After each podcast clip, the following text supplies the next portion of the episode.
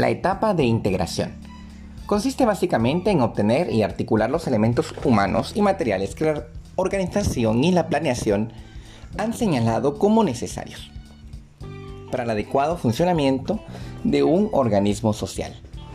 Los principios que deben aplicarse consisten en carácter administrativo, es decir, tener especialistas de cada área, conocedores y preparados para realizar sus actividades Abastecimiento oportuno.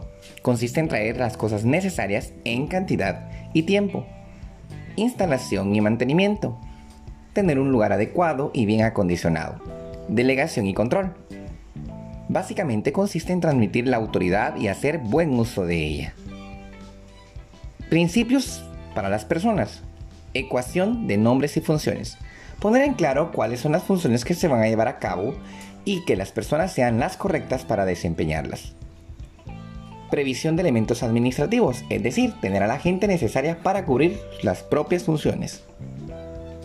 Introducción adecuada, saber todo acerca del lugar donde trabajas, es decir, no tener ningún tipo de incertidumbre.